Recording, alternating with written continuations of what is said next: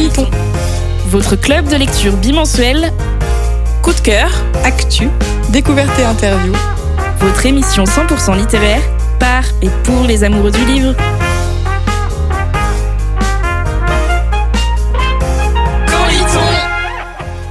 Bienvenue dans Quand lit-on, votre club de lecture radiophonique à retrouver en podcast, à la radio et sur Twitch.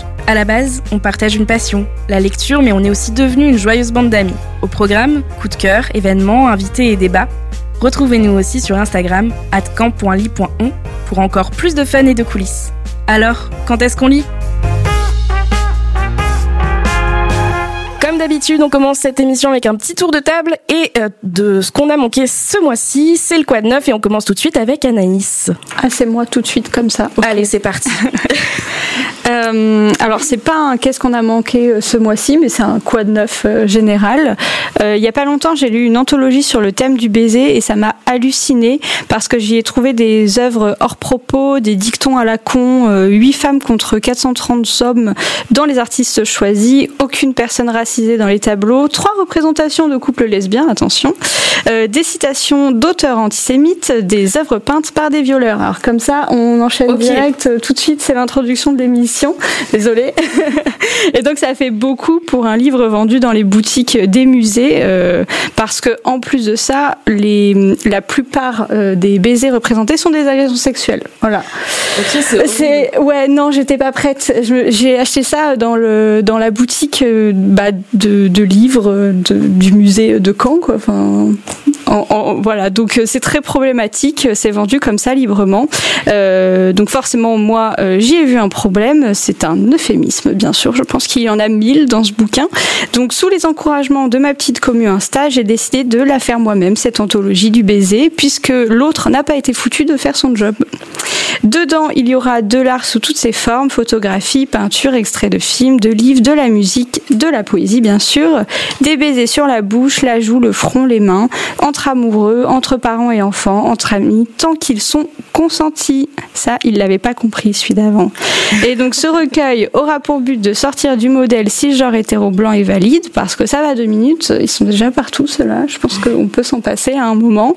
Et c'est un très gros projet qui se fera sur le long terme, parce qu'il faudra du temps pour choisir et trier toute la documentation avant même, de, avant même de parler de publication qui sera encore un autre travail colossal. Mais déjà, juste pour la docu, euh, je vais avoir besoin d'un coup de main, parce que j'ai envie que cette anthologie euh, moderne du baiser euh, soit collaborative pour être la plus inclusive possible. Alors si vous souhaitez y participer, vous pouvez déposer vos baisers dans la boîte à idées qui euh, peut se trouver sur tous mes réseaux sociaux et mon site internet. Donc par exemple, le lien il est disponible sur mon Insta, euh, c'est Anaïs du bas, le moine tiré du bas. Tout simple. Pour une fois que j'accepte des baisers d'inconnus, faut pas passer à côté. Et euh, donc j'ai déjà un milliard euh, d'idées. J'ai très hâte de voir ce que vous pouvez aussi me faire découvrir. Et plus vous serez nombreux, plus ce projet pourra voir le jour. Et donc ton objectif, c'est de le publier? Oui. Génial. Mais alors pas tout de suite, parce que comme je disais, ça va être euh, un travail colossal. Et en plus, c'est pas ma priorité. Il y a quand même l'écriture de mon roman qui est là. Et j'ai aussi envie de continuer à faire d'autres projets perso à côté. Mais oui, oui, je le prends très à cœur et plus vite il sortira, mieux je me sentirai, je pense. Euh. Oui, pour balayer cette euh, ah horrible anthologie que, tu as découvert. Je l'ai même pas ramené, ça vaut même pas le coup de vous montrer ce que c'est. Je veux pas lui faire de pub. Bon bah écoute, on, va passer à autre chose directement, à des bonnes nouvelles. Allez-y. Mais euh, celle-ci en est une, celle-ci en est une très bonne et on te suivra du coup dans cette écriture de cette anthologie. on continue avec Marion, ton quoi de neuf? Alors moi c'est un quoi de neuf qui s'est passé le mois dernier, puisque j'étais au salon de l'île des Aliénales. Alors c'était ma première visite et je n'ai pas été déçue. Il y avait des auteurs comme Christelle Dabo, Steve, Mathieu Guibé et bien sûr Margot Dessènes. Ah. ouais. Et petit plus, si on arrivait tôt le matin, on pouvait avoir le deuxième tome d'Absolu. Ah, et tu l'as eu? Non. Ah. non, la librairie n'avait pas prévu cet exemplaire pour tout le monde malheureusement. Mais alors du coup, tu étais contente de la rencontrer? Ouais, j'ai même eu droit à un petit câlin parce que j'ai offert un petit truc avec des euh, marguerites. Voilà, vraiment Margot Dessènes qu'on avait reçu dans l'émission du coup euh, pour euh, son roman Absolu. Son premier tome et son deuxième tome est sorti sorti le 2 novembre. C'est ça. Manon, tu nous parles d'un autre salon littéraire. Oui. Alors moi, donc du 27 au 29 octobre 2023, je me suis rendue à la 42e édition du festival de BD Quai des Bulles à Saint-Malo. J'étais étonnée de voir que c'était déjà la 42e édition. C'est un super vieux festival. C'est que la première fois que j'y vais. Comment ça? Du coup, bah, je me suis rendue le dimanche où j'ai eu la chance de croiser notre chère Camille au détour des allées. Oui, oui, oui. Et du coup, j'étais euh, très agréablement surprise parce que c'est un festival qui, enfin, qui propose énormément de choses, dont des expositions qui avaient l'air absolument géniales sur RIP et sur Titeuf. Je crois Camille, t'as vu celle sur Titeuf? Ouais, j'ai adoré, c'était vraiment super. Moi, j'ai pas eu la chance de. Ouais. Sur RIP, euh, il a sorti euh, son dernier tome euh, il y a pas très longtemps et j'ai fait une émission avec euh, Gaët, du coup, qui est le, le, scénariste de la BD, qui est disponible sur, sur YouTube, Les mots passants, c'était ça le, le titre ah, de l'émission. Ouais, voilà, Trop donc il parle de tous ses projets et tout. Enfin, il y a plein de trucs à dire. Mais vas-y, désolé, maintenant je t'ai coupé. Non, mais en vrai, c'est trop intéressant. Surtout que c'est une BD qui me fait trop envie, du coup, Elle parce que je la cool. connais pas du tout. Elle est trop, trop cool. Mais du coup, il y avait tellement de queues à l'entrée des expositions parce que c'était des trucs qui étaient super travaillés que malheureusement, j'ai pas pu euh, y aller voir. Mais j'ai largement pu déambuler dans les allées du salon et faire de très belles rencontres. Notamment, je note euh, Lou Luby qui était absolument adorable et Théo Grosjean que j'avais tellement envie de rencontrer depuis tellement longtemps et qui est un amour. Et du coup, bah, franchement, j'y retournerai avec plaisir l'année prochaine malgré le parking qui m'a coûté 13 euros sur la journée.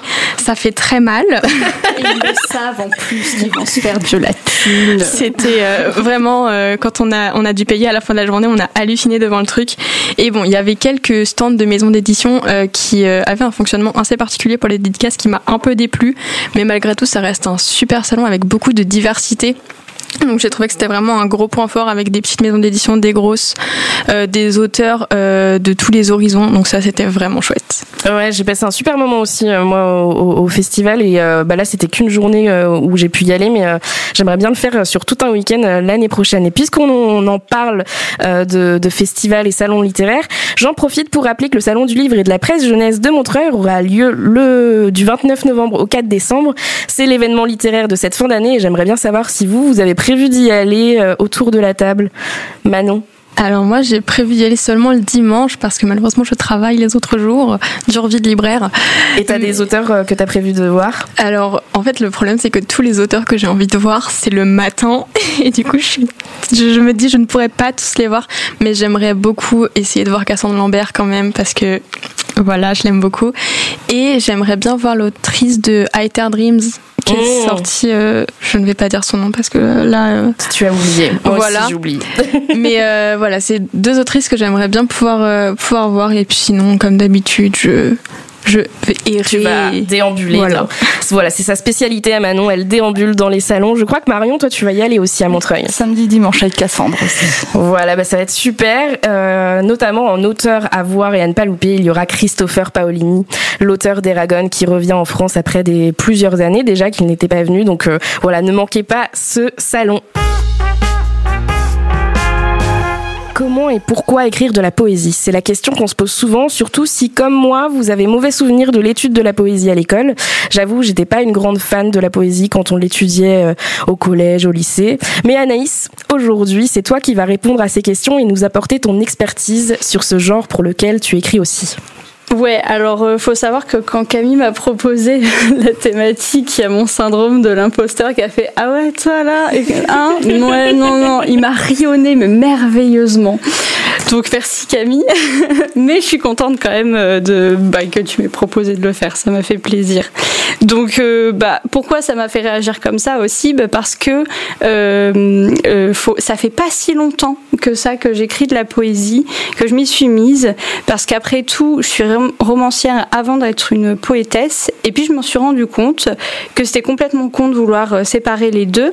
Et en fait, il y a quelques années, j'étais restée bloquée sur celle qu'on bosse en cours avec des rimes et des alexandrins, cette poésie qu'on associe à des noms tellement grands qui nous paraissent peu humains, inaccessibles tant qu'ils tant ils sont encensés, inégalables quoi. Donc je pense que c'est ce que tu avais dû ressentir toi Camille euh, en cours.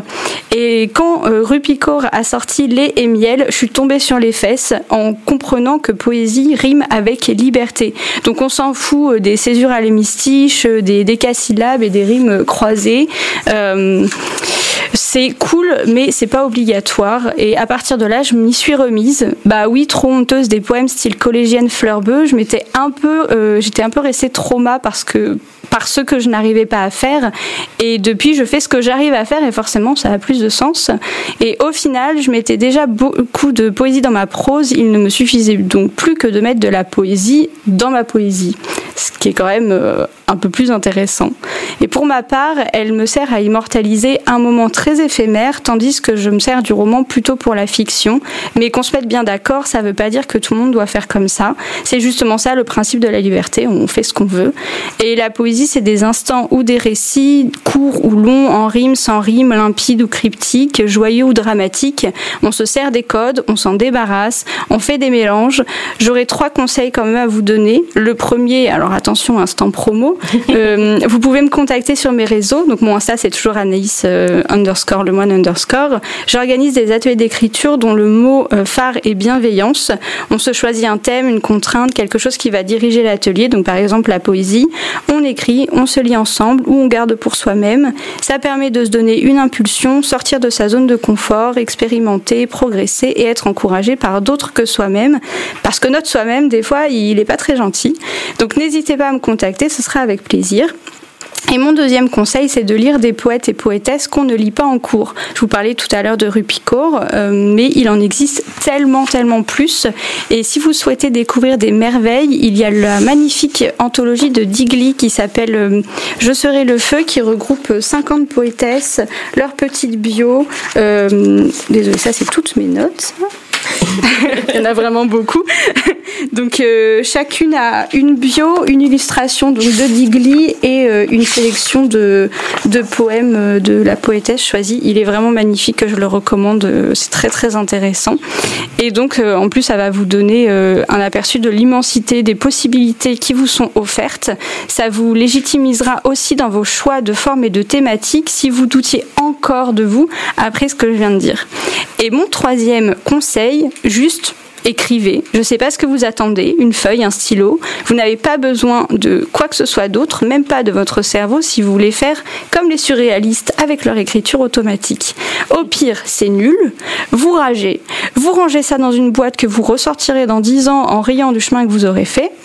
Donc, Camille, je réponds à, tes deux questions. Euh, comment on écrit de la poésie J'en sais rien, vous faites ce que vous voulez. Et pourquoi on écrit de la poésie? Parce qu'il y a vraiment besoin d'une raison? Bon bah merci Anaïs, je crois que tu m'as tu, tu, as tu as répondu et en tout cas euh, je trouve que tes conseils sont quand même très pertinents parce que du coup ramener le fait que la poésie c'est la liberté alors que finalement on nous l'enseigne comme euh, quelque quelque chose avec beaucoup beaucoup de règles. Euh, je trouve ça parce que c'était le cas à la base, la poésie à la base quand quand, quand on écrivait au début, c'était très métrique, il y avait des règles à, respecter et, et quand on sortait des codes, bah juste on était oublié très vite. faut pas oublier que la poésie, c'est un héritage du, de la chanson de, de la chanson euh, de la chanson de geste. Donc au final, c'est quelque chose qui avait vraiment des, des codes très précis. Aujourd'hui, on peut se dire c'est bon, on est libre de faire ce qu'on veut. Il y a personne qui va venir nous taper sur les doigts parce que euh, on a écrit euh, des vers libres. Comme, quoi, ça a toujours du bon de s'affranchir des règles et de tous ces codes. Continue de parler littérature et poésie avec nos deux merveilleuses invitées de ce soir. Bonsoir et bienvenue Pauline. Bonsoir. Tu es l'autrice de Ma maison en fleurs. Ce n'est pas ton premier recueil de poésie, mais le tout premier publié chez Robert Laffont et il est sorti le 2 novembre. Et j'ai hâte d'en parler avec toi.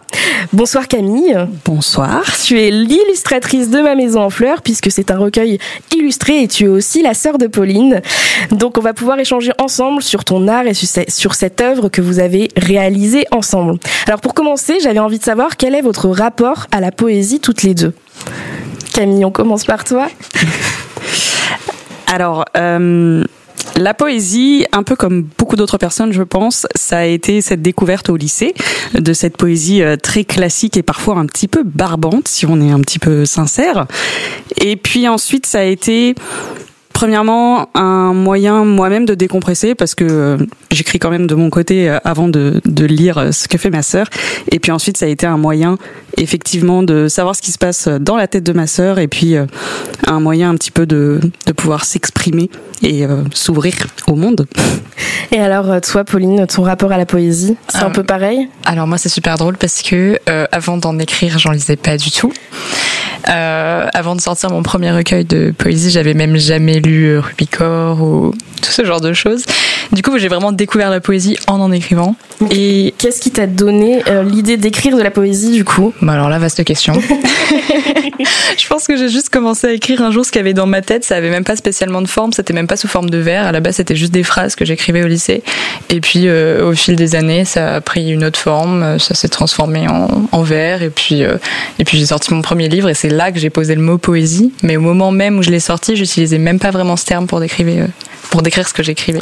Mais du coup, qu'est-ce que c'est pour toi la poésie? Ah bah aujourd'hui c'est tout, c'est mon moyen d'expression, c'est mon moyen de de me comprendre aussi euh, moi-même sur ce que je ressens. Et voilà, maintenant c'est tout. Donc euh, tu disais que tu n'en lisais pas avant, mais que maintenant du coup euh, tu en as découvert, j'imagine. Est-ce qu'il y a des poètes et poétesses que tu admires? Est-ce que tu as des inspirations et des conseils du coup pour nos auditeurs? Que j'admire, j'admire beaucoup le, bah, le, parcours de Rubicor, forcément pour tout ce qu'elle a apporté. parce qu'aujourd'hui je sais que si j'ai la chance d'être publiée en France sur ce style-là de la poésie vraiment hyper contemporaine, c'est parce qu'elle est passée avant et qu'elle a mondialisé euh, la chose. Après, euh, en France, j'aime beaucoup, euh, par exemple, la plume de Mauna Poésie, qui est en auto-édition. J'ai beaucoup, beaucoup aimé ses recueils, ceux de Flore Perrault aussi, Anastasia Goujon, voilà, qui sont aussi des amis à moi par ailleurs, mais on s'est rencontrés grâce à la poésie. Et voilà. Est-ce que, finalement, parce que là, tu, ne cites que des femmes, je trouve ça très bien d'ailleurs, mais souvent la poésie, bah, quand on l'étudie au lycée, notamment, du coup, je me tourne vers toi, Camille, c'était souvent des hommes quand même. C'était souvent des hommes. et finalement, est-ce que les femmes se sont pas réappropriées cette poésie euh, qui euh, ne leur était pas forcément accessible ou alors euh, on, on les montrait pas? Je pense qu'on est dans une époque où les femmes justement osent maintenant prendre la parole. Grand merci. Là où avant il fallait qu'elle le fasse cacher, on n'oublie pas qu'on a énormément d'auteurs, d'autrices qui se sont cachés derrière des pseudonymes. On peut nommer Georges Sand pour ceux qui, connaissent évidemment. Euh, on est dans une époque où enfin les femmes arrivent à parler, à s'exprimer, et c'est très bien qu'elles arrivent à prendre une majorité de cette place sur la scène de la poésie justement. Et merci à vous de le faire du coup. Euh, parlons de ma maison en fleurs, qui est magnifique. Pour ceux qui nous regardent sur Twitch, euh, qu'est-ce qu'il raconte? Comment est-ce que tu le décris à tes proches et qu'est-ce qu'il représente pour toi, Pauline? Voilà, comment je le décris.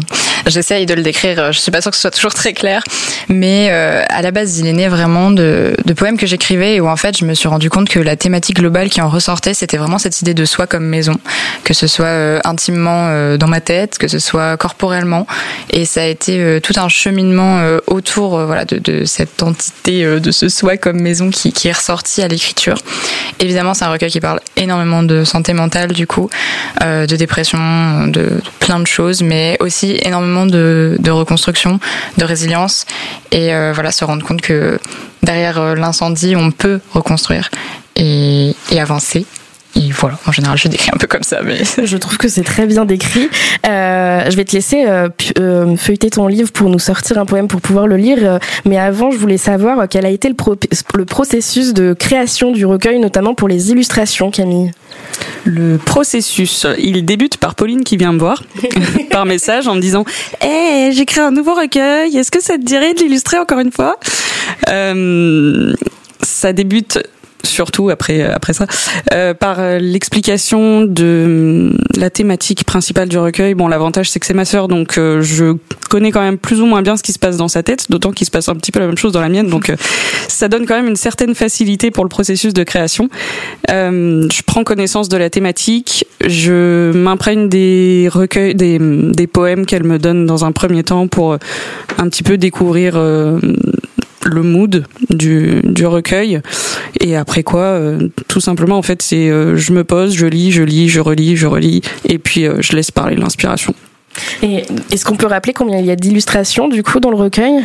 Dans le recueil, celui-ci, il y a 50 illustrations de contenu plus euh, l'illustration de couverture. Donc euh, c'est vraiment un recueil qui est très riche et euh, je trouve que les illustrations parlent d'elles-mêmes également et illustrent très bien ce, les mots de Pauline en tout cas. Merci. Pauline, est-ce que tu peux nous lire un extrait de ton recueil? Tout à fait. J'ai saccagé ma maison. J'y avais passé du temps pourtant. Je l'avais construite de mes mains, bâti ses fondations, aménagée et décorée de souvenirs heureux, suspendus au mur en parallèle de ceux plus douloureux. J'y suis restée quelques mois, sage et tranquille, ordonnée, maîtrisée. Puis j'ai tout saboté.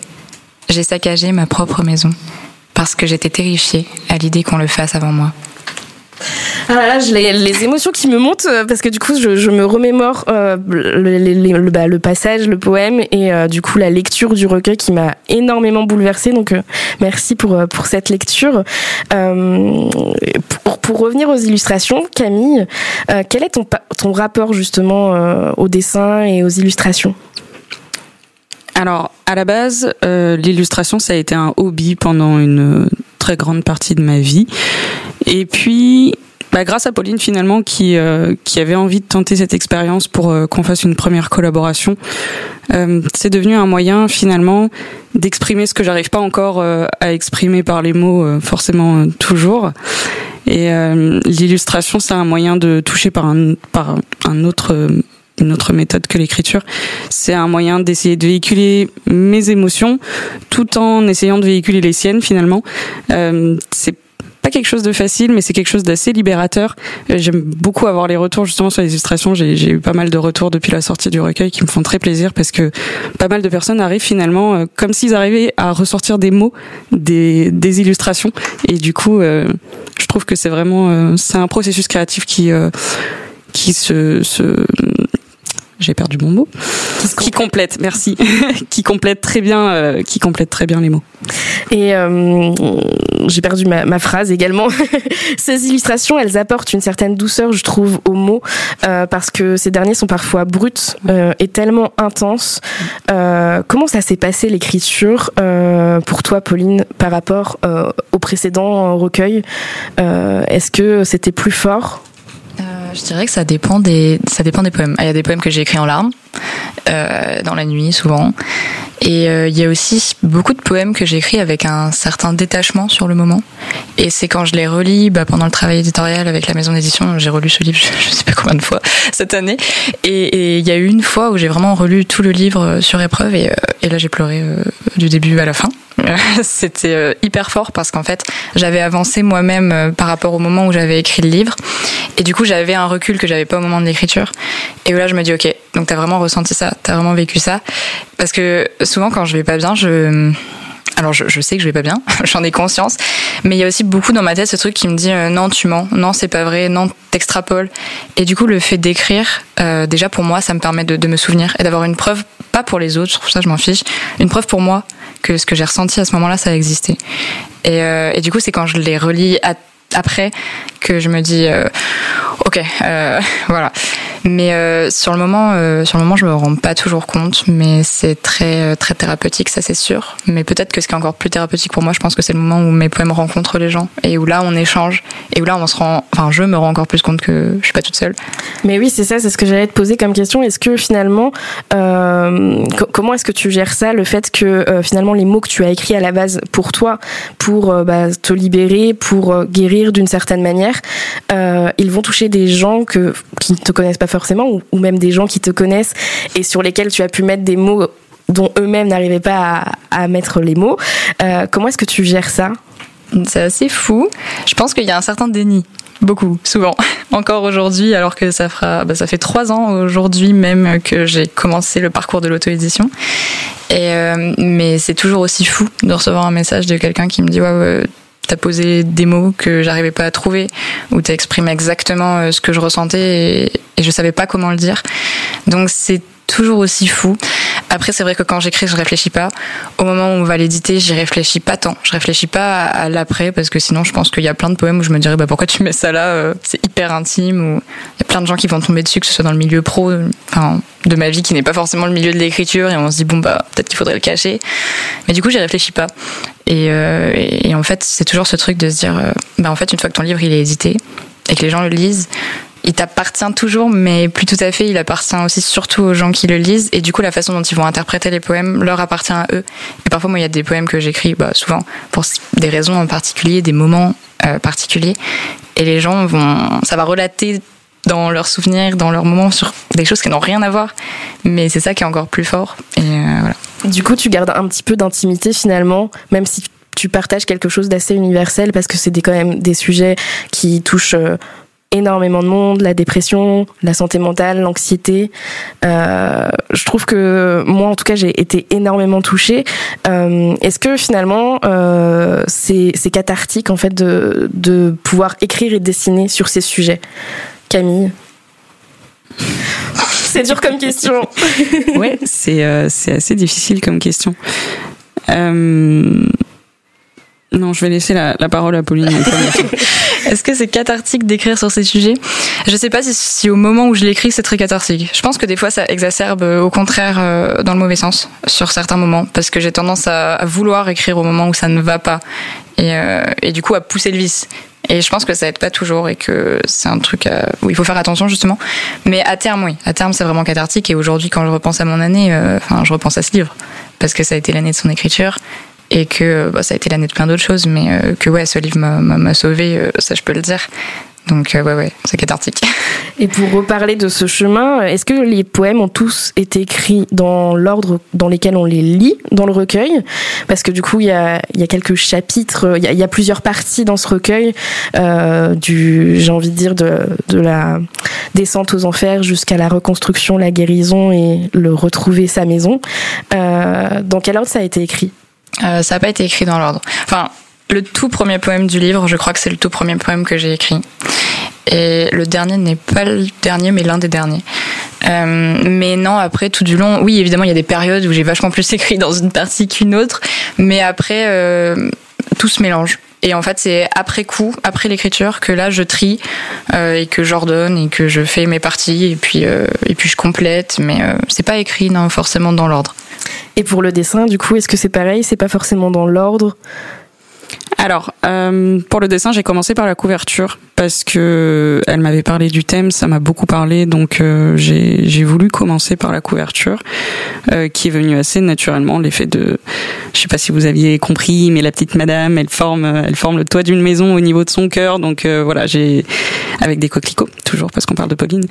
Euh, donc c'est tout d'abord la couverture et ensuite, euh, alors moi je le fais dans l'ordre parce que justement je suis ce chemin de pensée qu'elle veut donner à son Donc euh, j'ai fait absolument tout dans l'ordre, sauf si vraiment je bloque un petit peu sur l'inspiration. Euh, je vais passer au poème suivant pour revenir ensuite après, mais ça me stresse si j'en laisse derrière. Je préfère vraiment suivre le fil comme ça. Euh, je suis partie moi-même de l'incendie, des illustrations euh, que j'essaye d'adoucir quand ce sont des poèmes qui sont assez difficiles. J'essaye toujours de pas être trop trash sur ce que je dessine parce que j'ai conscience du lectorat qui va y avoir derrière.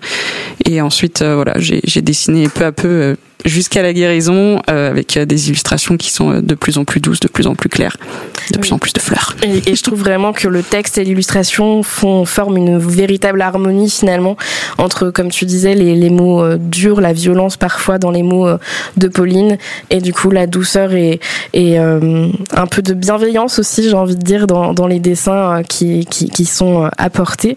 D'où vient le titre? Donc tu nous l'as expliqué, mais est-ce qu'il est arrivé avant ou après le, que le recueil soit finalisé Tout début. il est arrivé avant même d'être signé. Euh, il est venu en janvier. Et ben en fait, l'extrait du poème qui est en couverture du livre, euh, c'est l'extrait qui, qui a donné le titre dans ma tête en tout cas. Et euh, ouais non, c'est venu d'un poème que j'ai écrit en janvier et, euh, et, justement qui parlait de cette idée de maison. Euh, de reconstruction et, et, voilà et des, des fleurs, une nouvelle fleur sur le toit pour chaque douleur que j'ai guérie. Et du coup, le titre est venu d'un coup Donc voilà, c'était vraiment au tout début, c'était vraiment un moment où je, je, voulais même plus trop écrire, donc c'était, il était là avant. non mais je trouve que ce titre est, est génial, parfait, et l'image en soi de la maison en fleurs, de ta maison en fleurs, de nos maisons en fleurs, je trouve que c'est, c'est magnifique. Euh, les thèmes abordés dans ce recueil sont très intimes, on l'a dit, et je me demandais si pour vous, la poésie euh, rime forcément avec intimité. Euh, me concernant, je pense que oui, parce que même quand on écrit pas sur soi, même quand on écrit euh, sur de la fiction, on peut écrire de la poésie sur absolument tout ce qu'on veut n'importe quand, quand on écrit, on y met forcément une part de soi. Donc on y met forcément une part d'intimité. Même si on n'a pas l'impression de le faire, euh, ce sera toujours euh, se donner aux autres, donner nos mots aux autres, et donc euh, toujours, toujours de l'intime. je pense aussi qu'il y a toujours ce, volet intime, mais plus ou moins peut-être assumé. Là où moi je le dis clairement, et bon, c'est un secret pour personne, mais je pense qu'on peut trouver de l'intimité dans tous les recueils de poèmes aussi. Et comme disait Camille, dans, dans toutes les formes d'écriture, mais euh, peut-être que la poésie, ouais, c'est c'est là où on va l'assumer le plus. Là où en fiction, même si on met, euh, même si on se met entièrement euh, dans, dans, son livre, on peut détourner le truc si ça nous gêne un peu. On peut dire ouais non, c'est que de la fiction. c'est une personne que j'ai rencontrée, même si c'est nous. en poésie, c'est c'est pas possible. Ouais, finalement, tu te, mets à nu dans la poésie. Les auteurs et, autrices se mettent à nu, et illustrateurs et illustratrices également. Euh, des sujets intimes, mais qui vont finalement faire écho chez beaucoup de gens, on l'a dit. Euh, quels sont les premiers retours que vous avez eus sur le recueil et comment vous les recevez? Euh, bah, les retours sont très bons jusqu'à présent, donc heureusement. ça, ne m'étonne pas. ça fait seulement deux semaines, donc bon, on a encore le temps euh, d'avoir des retours négatifs.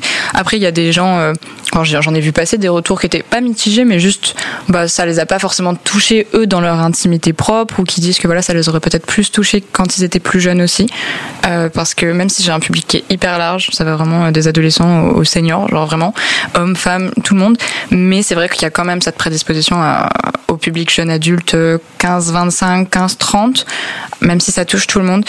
Donc, euh, ouais, non, pour le moment, les retours sont très très bons, vont vraiment dans, dans le sens euh, j'avais imaginé ce livre. C'est vraiment ce côté thérapeutique, ce côté mise à nu, et euh, toujours ces retours de, bah, voilà, t'as exprimé les choses que, que j'arrivais pas à dire. Donc voilà, c'était une sortie que j'appréhendais parce que ça faisait deux ans que j'avais pas de sortie de, de livre. Donc évidemment, entre temps, la plume évolue beaucoup, beaucoup de choses évoluent et, et moi, j'ai toujours aussi peur, donc ça, ça change pas par contre.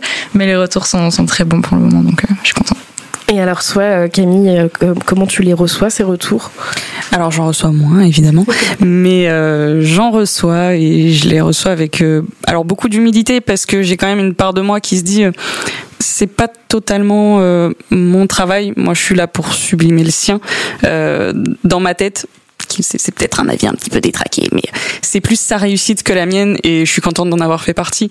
Je suis contente à chaque fois évidemment que, que je reçois des, des retours, euh, des personnes euh, qui disent que c'est très beau, qui disent que euh, rien qu'en voyant les illustrations, elles arrivent à, ressentir des choses. C'est vraiment quelque chose qui me conforte moi dans mon, dans, enfin, qui balaye plutôt mon, petit syndrome de l'imposteur. Mais globalement, des, des retours qui sont très positifs. J'ai des amis qui l'ont lu, qui même sans forcément euh, se reconnaître totalement dans le personnage, enfin le personnage, on s'entend, dans le personnage de Pauline au travers du recueil, euh, extrapolent à leur propre leur propre vécu et qui, ben malgré tout, euh, parviennent à, à, pas mal ressentir de sensibilité en lisant en lisant ces mots. Et je pense que tu peux vraiment balayer ce syndrome de l'imposteur parce que même quand tu expliquais la démarche de comment tu fais pour illustrer le recueil, je trouve que c'est très beau parce qu'il y a cette sorte de télépathie, j'ai envie de dire, où tu essaies vraiment de, à la fois parce que tu connais très bien ta sœur, mais aussi parce que je pense que tu as cette sensibilité pour, euh, du coup, dessiner, illustrer ce recueil. vraiment, le syndrome de l'imposteur, on, l'envoie balader. Euh, J'avais envie de savoir, est-ce que vous avez une routine, des habitudes pour écrire et dessiner? Euh, non, pas vraiment. Alors, souvent la nuit, souvent le soir. Euh, beaucoup se livrent sur le son de la pluie. Énormément. Donc, euh, c'est bien sur les Mac maintenant, on peut mettre son de la pluie en fond. Du coup, j'ai beaucoup écrit sur ce son-là. Mais, mais non, sinon, je peux passer des mois sans écrire. donc, franchement, au niveau routine, je pense que je suis pas la meilleure. Une mauvaise élève, du coup. Euh, routine d'écriture, euh, pas d'écriture, enfin oui, routine d'écriture, certes, euh, essayer d'écrire le plus souvent possible. Euh, non, routine au niveau des illustrations, c'est pas forcément quotidien, ça va être quand euh, j'ai l'envie qui me vient en termes de, en termes de poésie. euh, je peux pas dire qu'il y a vraiment une routine à part le fait de de lire, relire, relire, relire le poème, me mettre dans un mood, limite me mettre à pleurer et puis me dire oh tiens ça me donne une idée du coup. Et puis euh, et puis euh, débuter. Euh, Est-ce que vous avez des prochains projets ensemble ou séparément? En écriture, en illustration? Euh, ensemble, ensemble, ensemble, on a illustré déjà, enfin elle a illustré déjà l'un de mes livres qui n'est pas sorti. Donc moi mon projet c'est de le sortir accessoirement, donc euh, l'an prochain normalement, croisons les toits. Et du coup euh, Camille, euh, Camille en est déjà l'illustratrice, donc elle le restera. Et puis à terme continuer, bah, continuer de travailler ensemble comme ça, donc en poème et illustration, mais c'est vrai qu'on aimerait bien un jour quand même euh, écrire à quatre mains aussi, euh, évidemment, parce que Madame écrit euh, très très bien. Donc je te laisse plus en parler de tes projets à toi. Euh, en termes d'illustration, donc euh, effectivement, il y a ben, les, les prochains recueils de Pauline. Si elle veut continuer à m'avoir à ses côtés, c'est avec plaisir qu'on continuera de co-signer les recueils. Euh, j'ai pas mal euh, de, de demandes à côté depuis que le, recueil est sorti. J'ai quand même euh, quelques personnes qui viennent me voir en privé, qui me demandent si c'est possible de faire illustrer leur recueil. J'ai notamment déjà fait la couverture du, du recueil auto-édité de Sabine Blanc. Donc quelques projets comme ça qui se décantent euh, sur l'illustration. Après, il y a également donc l'écriture, euh, ce, fameux roman à quatre mains qu'on aimerait faire un jour, euh, histoire de pouvoir euh, véritablement bah, nouer nos arts premiers, parce qu'avant d'être illustratrice, je suis quand même du côté de l'autrice. Et euh, j'écris également donc une. En ce moment, c'est une saga, euh, une saga fantasy euh, young adult. Donc là, je suis sur la réécriture du deuxième tome. Et le projet, c'est de réussir euh, peut-être à le faire éditer un jour. Et puis, si c'est pas avec une maison d'édition, ce sera en auto-édition. Ça, je me fais pas trop de soucis là-dessus. Eh bien, merci beaucoup. On arrive à la fin de cette euh, interview. J'espère que ça vous a donné envie de découvrir ma maison en fleurs. On peut peut-être aussi partager vos réseaux sociaux. Où est-ce qu'on peut vous retrouver? Pauline? À peu près partout. Euh, Instagram, TikTok, euh, Pauline Bilizari. Voilà. Et moi, on va pouvoir me retrouver relativement partout également, Instagram, TikTok et même YouTube, même si c'est un petit peu mort depuis quelques temps, mais ça va reprendre, sous le pseudo euh, camille.ce.livre. Eh bien, merci Camille et Pauline. On peut se procurer ma maison en fleurs absolument partout. Et je vous invite à foncer lire les mots de Pauline et admirer les illustrations de Camille en librairie. Vous ne serez pas déçus. Ce mois-ci, nous souhaitions vous proposer des mots pleins de poésie. Entre recueil de poèmes et romans en vers libre, vous aurez l'embarras du choix. C'est parti pour un condensé de recommandations à ajouter à votre bibliothèque. Marion, on commence par toi. D'accord. Alors moi, je vais vous parler du recueil La tête hors de l'eau de Lily Reinhardt, que, vous connaissez pour son rôle, sûrement pour son rôle de Becky dans Riverdale, la petite blondinette avec queue de cheval. Ici, c'est l'occasion de la redécouvrir dans une forme un peu plus sensible où elle traitera d'amour, d'amour sincère, d'amour qui blesse, de dépression et d'acceptation de soi. Des sujets qui la touchent personnellement, car ici, elle nous livre des bouts d'elle de son histoire, car pour surmonter les épreuves, elle a trouvé dans ce recueil un refuge. Euh, c'est un recueil qui dégage une atmosphère douce, touchante et vulnérable et qui saura parler à toutes les générations et en émouvoir plus d'une. Ouais, en plus, je pense que ça doit être vraiment totalement différent de, bah, du coup, son rôle de, dans Riverdale. Ça permet de les redécouvrir sur notre jour. Exactement. Euh, moi, je suis une grande lectrice de romans en vers libre et ça a été difficile de choisir quel livre j'allais vous parler. Mais euh, Moon Brothers de Sarah Crossan a une énorme place dans mon cœur. Les thèmes sont forts, puissants et révoltants. La négligence parentale, la pauvreté, les erreurs judiciaires, la peine de mort et les conditions d'emprisonnement. Et au milieu de tout ça, une fratrie euh, qui s'aime et qui veut avoir espoir. Joe n'a que 17 ans, mais c'est lui que son frère a appelé à l'aide alors que la date de son exécution a été annoncée. J'ai été frappée par ce roman qui nous parle du pardon, de la vie, de la mort et de comment dire au revoir. Sarah Crossan nous fait prendre conscience de l'impact de la peine capitale pour ceux qui n'ont pas été condamnés, pour ceux qui restent. La peine de mort est quelque chose d'encore très controversé aux États-Unis, mais cela n'empêche pas de nombreux États de toujours la pratiquer. Ce livre montre ce qui se passe lorsque le système de justice échoue, mais il montre aussi ce qu'une famille est prête à faire pour que quelqu'un pour quelqu'un qu'elle aime. Même s'ils ne savent pas trop quoi, croire, la famille d'Ed veut être là pour lui, et à la fin quand il, en a, quand il en a le plus besoin. Surtout s'il se peut que ce soit la dernière fois qu'il le voit. Honnêtement, ce n'était pas une lecture joyeuse, elle m'a brisé le cœur et les larmes ont été nombreuses, mais c'est un livre à lire parce qu'il vous frappe en plein cœur. C'est Moon Brothers de Sarah Crossan. Et toi Manon? Alors moi j'ai décidé et aussi de vous parler d'un roman en vers parce que c'est vrai que j'en lis quand même pas mal. Mais bon, je me suis séparée de Clémentine Beauvais, c'était dur, mais j'ai réussi à trouver autre chose, même si je t'aime Clémentine.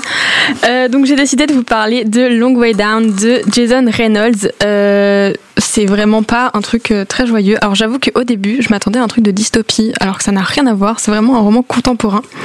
Donc l'histoire elle débute par une mort, celle du frère de Will. Mais maintenant, Will doit se venger parce qu'il doit tuer la personne qui a tué son frère. C'est euh, dans des sortes de lois qu'il a toujours suivies qui dit que il doit se venger, c'est comme ça. Et du coup, ce récit, c'est celui d'une descente de six étages dans un ascenseur où Will va se remettre un peu en question, va savoir si c'est vraiment ce qu'il doit faire. Il va voir euh, apparaître des choses qui vont faire que est-ce qu'il va, oui ou non, à la fin, aller tuer cette personne dont il n'est même pas sûr que c'est vraiment l'assassin de son frère finalement. Et c'est un, roman qui est vraiment intense, qui est très poignant. Euh, j'ai trouvé que la musicalité des vers libres et euh, le fait que les pages euh, soient grisées, noircies, un peu griffonnées, ça apporte un côté très nébuleux et plein de tension à l'histoire. C'était assez impressionnant. Et l'intrigue est tellement immersive qu'en fait on, dévore chaque page avec, avec délectation quoi jusqu'à une fin qui est complètement explosive et surprenante. Donc euh, vraiment laissez-vous tenter quoi. Des recommandations pleines d'émotions. J'espère que vous avez bien pris note et je vous conseille d'accompagner ces lectures avec un paquet de mouchoirs. Moment de partir à l'aventure puisqu'on vous propose, comme chaque fin d'émission, des découvertes. Manon, tu voulais nous parler aujourd'hui de poésie et de chansons. Oui, tout à fait, parce que finalement, euh, la chanson n'est-elle pas une forme de poésie?